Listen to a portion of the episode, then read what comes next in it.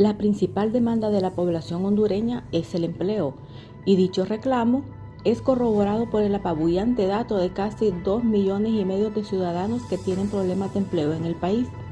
Bienvenidos al espacio podcast de Proceso Digital y Departamento 19.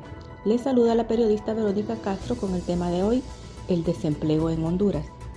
El INE destaca que hay 2.4 millones de hondureños con problemas de empleo lo que representa el 62% de la fuerza laboral total del país. Las causas del desempleo en Honduras siguen siendo diversas, van desde factores estructurales hasta fluctuaciones económicas y políticas, persistente al grado que hoy es considerado el problema más grande para los hondureños. Las personas desocupadas en el 2022 fueron 348.513, representando una tasa de desocupación nacional de 8.7%. Esto indica que Honduras presenta un incremento en la tasa de desempleo, ya que en 2021 la tasa era de 8.6%. Los expertos anotan que dentro de las cifras negativas en el tema de desempleo, el problema principal continúa siendo el subempleo visible e invisible, Ambos en su totalidad representan 1.8 millones de hondureños. Otra cifra que preocupa muchísimo, según dijo a Proceso Digital la oficial de política económica del Consejo Hondureño de la Empresa Privada, Jenny Antunes, es el de las personas desalentadas, actualmente una cifra que llega hasta los 337 mil hondureños. Además, llama a la reflexión la cifra de los jóvenes que no estudian ni trabajan, conocidos como ninis, según datos del COEP del Boletín Laboral del 2019 al 2022, más de 100.000 hondureños han pasado a ser ninis.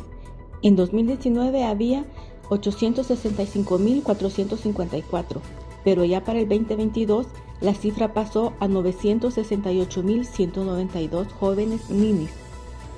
En tanto, la informalidad, donde para el 2022 la cifra alcanzó 3.7 millones de personas, y de estas 44% son ocupados, pero no asalariados, es decir, personas que no dependen de un patrono, personas que trabajan por cuenta propia. Si las cifras anteriores parecen preocupantes, más triste es la realidad de la pérdida de empleos.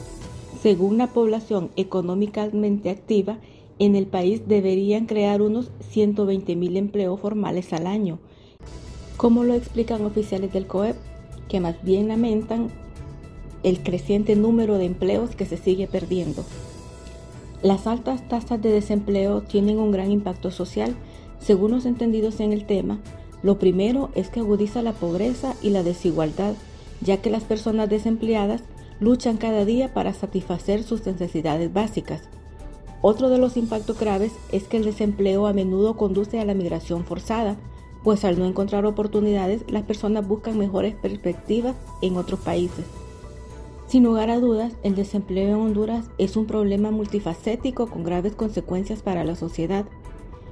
En ese sentido, urge abordar este tema de manera efectiva, implementando políticas que fomenten la creación de empleo, mejoren educación y la habilidad de la destreza laboral en Honduras para promover el crecimiento económico sostenible.